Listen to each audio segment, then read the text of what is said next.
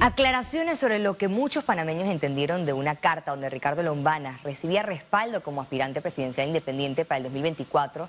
Por otro lado, detenciones seis meses después de una investigación relacionada con hisopados ilegales. Mientras tanto, vuelven a aumentar los contagios diarios por COVID-19. Esto más en nuestra emisión de Econews. Iniciamos enseguida.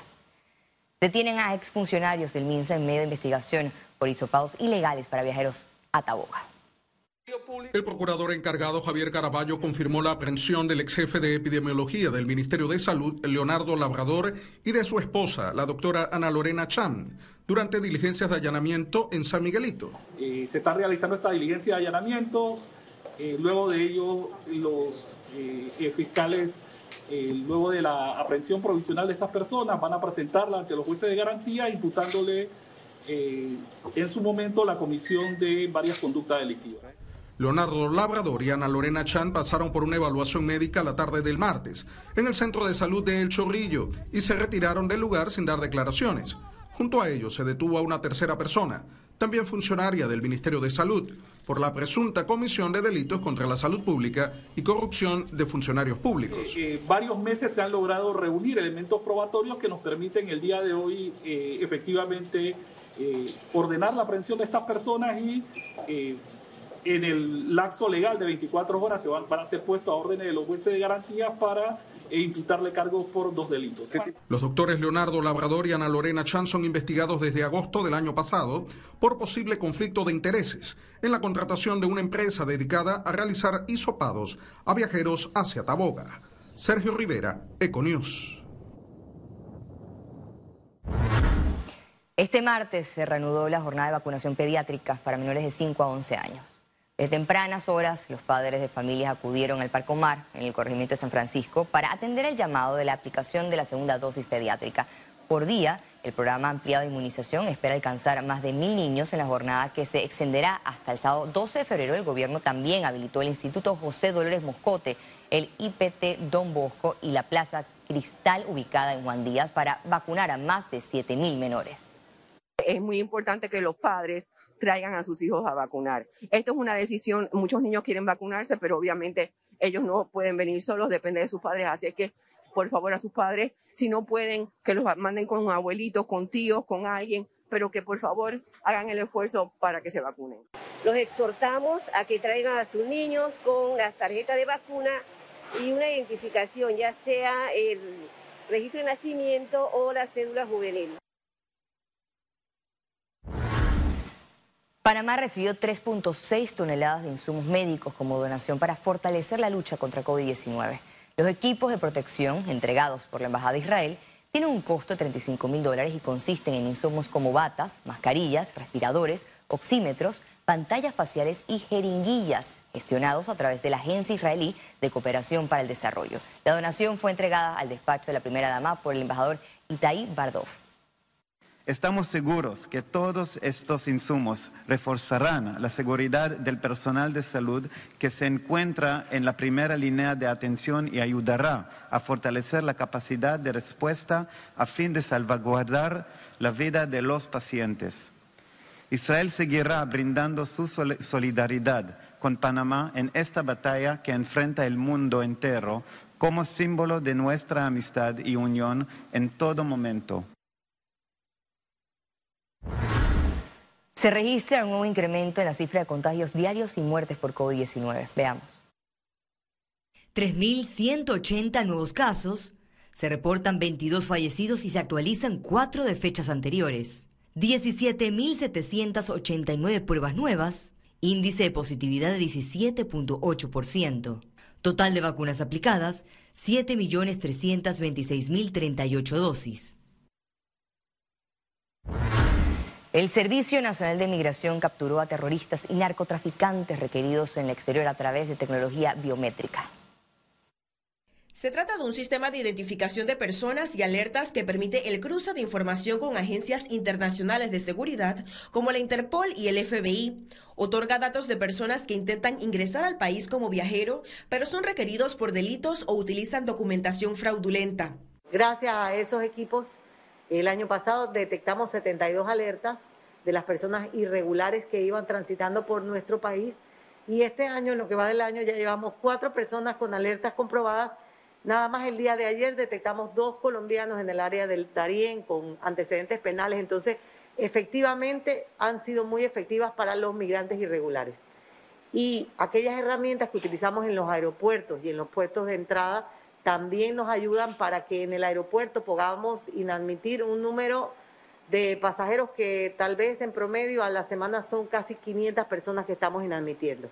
Explicaron que estas personas ya tienen un modus operandi. Los más frecuentes son personas que están solicitados o requeridos por otras eh, autoridades en otros países. Son alertas de Interpol. Eh, algunos otros casos son personas que tratan de ingresar a nuestro territorio pero están condenados por crímenes muy delicados como pornografía, infantil o como violación de menores eh, homicidio. Entonces son personas que definitivamente son detectadas en el aeropuerto con esta eh, tecnología y no le permitimos el ingreso y si tiene una alerta de Interpol para ser detenido, entonces procedemos con esas detenciones. Adicional, la titular de Migración informó que todo el personal de esta institución está capacitado para ser perfiladores, es decir, reconocer si una persona está nerviosa o con algún comportamiento sospechoso que indique que puede tener nexos terroristas, de usurpación de identidad y de delitos relacionados con drogas. Ciara Morris, Econews. El ex candidato a la presidencia y líder del movimiento Otro Camino, Ricardo Lombana, reiteró su llamado al cantautor Rubén Blades a que venga a Panamá con el fin de alinear propuestas a beneficio del país. En una nota aclaratoria, el cantautor panameño dijo que Otro Camino es el único colectivo capaz de brindar un espacio a los independientes por no tener un pasado partidista. Sin embargo, considera que no puede endosar su respaldo a Ricardo Lombana hasta no conocer sus propuestas sobre temas importantes. Reiteró que no se inscribirá como candidato independiente, pero que no descartaría él aspirar a la presidencia. Él tiene que tomar una decisión y esa decisión, con todo respeto, es que venga a Panamá y se sume a nuestro esfuerzo. ¿Tiene validez si hace comentarios desde afuera? No, validez tiene, pero es cómodo. Este, es cómodo. Eh, y, él hablaba del clientelismo y de nuestra propuesta para el clientelismo y que todavía quiere tener claro cómo nosotros vamos a combatir el clientelismo. Yo lo único que tengo que decir es que observe cómo hemos hecho la política en cuatro años. Hemos construido un partido al cual él está invitando a la gente a participar. El movimiento Consulta Ciudadana sigue a la espera de los hallazgos de las investigaciones por los gastos de movilización de alcaldes y representantes. Realmente están ordeñando el erario público de una manera nefasta. El procurador de la Administración, Rigoberto González, en las próximas semanas recibirá un informe de revisión de la Contraloría, quien hasta el momento solo ha logrado suspender los pagos de gastos de movilización. Entiéndase que las facturas tienen que ser de gasolina, pieza de auto, llanta. No es un viático. El alcalde de Colón, Alex Lee, dijo que era para la picadura de serpiente y para invitar a comer eso sería un peculado. La agrupación no descarta que la extensión del proceso se preste para alterar las facturas. Hemos visto acuerdos municipales donde el tesorero, el, secretario municipal tienen gasto de movilización. El presidente del Consejo Municipal de Panamá justificó que los montos son una herramienta de trabajo contemplada en la ley. Podemos ponernos de acuerdo para ver de qué manera la rebajamos o hacemos todo lo que la ley nos no, nos permite, pero estamos sujetos a la investigación que creo que por el lado de la Contraloría todavía no, no, se nos ha dicho. El escándalo reveló que en plena pandemia algunos alcaldes lograron ingresos mensuales por arriba de los 12 mil dólares. Es parte de un salario en la medida que son gastos recurrentes y fijos que están recibiendo eh, los alcaldes y los representantes y por, y por montos altísimos. Así que desde nuestro punto de vista eh, eso es inadmisible. Según la Contraloría, los alcaldes y representantes gastan 12.3 millones de dólares por año en concepto de movilización. Félix Antonio Chávez, Econius. La Asamblea Nacional acogió el proyecto que busca derogar artículos de la ley de la facturación electrónica. Los detalles nuevamente con nuestro periodista Félix Antonio Chávez. Un solo procedimiento. En la sesión de la Comisión de Economía y Finanzas, los diputados enviaron al primer debate el documento que propone volver al punto de partida para que los profesionales, artesanos y artistas nuevamente estén exentos de la obligación de facturar electrónicamente, tal como se propuso en la ley de 2011. Lo que se busca es un instrumento eh, que es eh, la factura electrónica. O sea, aquí no se está creando un nuevo impuesto, como te lo digo, ¿no? Entonces, pero acá lo que se está hablando es que hay un software, eso no, no nos consta, y que se le está vendiendo a, a, a, la gente que va a tributar. Y eso en eso no podemos estar de acuerdo. ¿no? En el órgano legislativo aseguran que la nueva ley viola el artículo 40 de la Constitución, que indica que no se establecerá impuesto o contribución para el ejercicio de las profesiones liberales. No, la evasión de impuestos no se evita con esto. Se va del software también. La, la evasión de impuestos se va de por medio de auditorías constantes por medio de la Dirección General de Ingresos. Diputados de la oposición calificaron como un gol legislativo el proyecto de ley de facturación electrónica enviado por el órgano ejecutivo. Y bien lo reconozco, pasó y no nos dimos cuenta. vamos a hablar la realidad. Pasó, lo aprobamos y fue un error. Un error que hoy la población reciente y, y los sectores de trabajadores hoy se quejan y tienen toda la razón. En esta misma línea, el Colegio Nacional de Abogados presentó un anteproyecto para derogar varios artículos. Sin embargo, la iniciativa no ha sido tramitada en la Asamblea Nacional. Félix Antonio Chávez, Econius. El ministro de Desarrollo Agropecuario, Augusto Valderrama, cuestionó las declaraciones del presidente de Cambio Democrático, Rómulo Rux, sobre el panorama que viven productores de arroz en Panamá. Yo dudo mucho que él defienda los intereses de los productores, me parece que sus intereses están en otro sector. Eh, así que yo siempre he dicho que tengamos cuidado con los lobos disfrazados de oveja. Aquí hay 10 años atrás se destruyó al sector agropecuario y uno de esos es el partido del señor Rómulo Ruz. Entonces nosotros tenemos que ser claros dónde están los aliados del sector agropecuario y dónde no están. Y yo se lo he dicho a los productores que no coman cuentos. Una subcomisión legislativa continuó con el análisis del proyecto de ley sobre educación a menores en hospitales. El documento busca garantizar el derecho a la educación de los niños hospitalizados en situaciones de enfermedad y evitar la deserción escolar de una población en estado de vulnerabilidad. La enseñanza hospitalaria será organizada por las direcciones de las escuelas y el Ministerio de Educación. Este proyecto de ley lo que busca es promover la oportunidad a la educación y el acceso a la educación de los niños que están en hospitales. Y también se está incluyendo el tema de la atención o el acceso a la educación de los niños que están encamados en sus domicilios. Esta es una novedad importante porque nosotros ya tenemos una ley de la República que es la ley de educación en casa, que es el homeschool, y este proyecto de ley podría eh, tener una conexión con este proyecto porque así los niños que están en los hospitales y además los niños que están en sus casas con alguna situación en particular de enfermedad pudieran eh, tener acceso a la educación. Economía. Los bancos informaron que el saldo de los clientes con ingresos afectados ronda los 3 mil millones de dólares.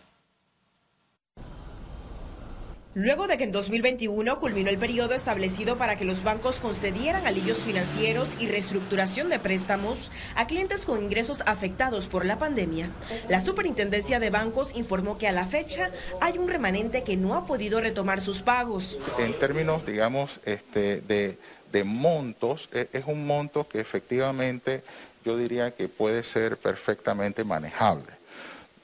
Estamos hablando posiblemente de que algo eh, cerca, digamos, de los 2.700, 3.000 millones de dólares, que no es poca cosa, pero que de alguna manera tampoco podemos asegurar de que es, una, son obligaciones que ya están necesariamente o que van a ser irrecuperables. Todavía está en un proceso de normalización y al final este, pues habrá que ver exactamente de cuánto estamos hablando desde el punto de vista de la posibilidad de que no sean este, recuperados esos, esos créditos. Aunque terminó el plazo, aseguró que hay oportunidad de acercarse al banco a reportar que se mantiene afectado y negociar opciones para cumplir con sus obligaciones. Todavía hay quienes este, no tienen una reestructuración formal, pero han podido demostrarle a las entidades bancarias que su situación aún continúa, su, su afectación, y por lo tanto hay todavía espacios para que eso pueda, digamos, superarse. ¿no? En paralelo, los bancos trabajan en generar las provisiones y reservas necesarias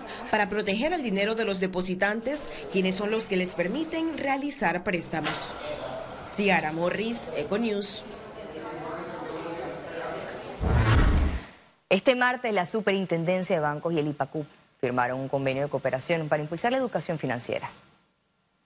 Con este convenio, el Instituto Panameño Autónomo Cooperativo se comprometió a divulgar el portal tubalboaconsentido.com entre sus colaboradores y público en general para fortalecer las capacidades financieras de la población, una correcta administración de las finanzas personales, la inserción y el empoderamiento financiero. Que todos los funcionarios de IPACO puedan tomar ese curso y posteriormente queremos llevar esa plataforma virtual tomando en cuenta las cooperativas juveniles. Nosotros tenemos muchas cooperativas juveniles a nivel nacional donde queremos educar a los jóvenes de esas cooperativas juveniles en el tema del buen uso de la tarjeta de crédito. El Ministerio de Trabajo informó que a la fecha hay 11 empresas que mantienen a trabajadores con contratos suspendidos. En estos momentos nosotros solamente tenemos alrededor de 11 empresas que han tenido y tienen contratos suspendidos. Esperamos que, eh, que son las que tienen registradas aquí son eh, por condiciones estrictamente financieras y deben ser comprobadas con informes financieros, con contables y profesionales acreditados que nos comprueben el estado de situación de estas empresas. Es a las únicas que le hemos permitido la suspensión de los contratos porque nosotros cerramos este ciclo de suspensión de los contratos en el mes de octubre del año pasado. Y al regreso, internacionales.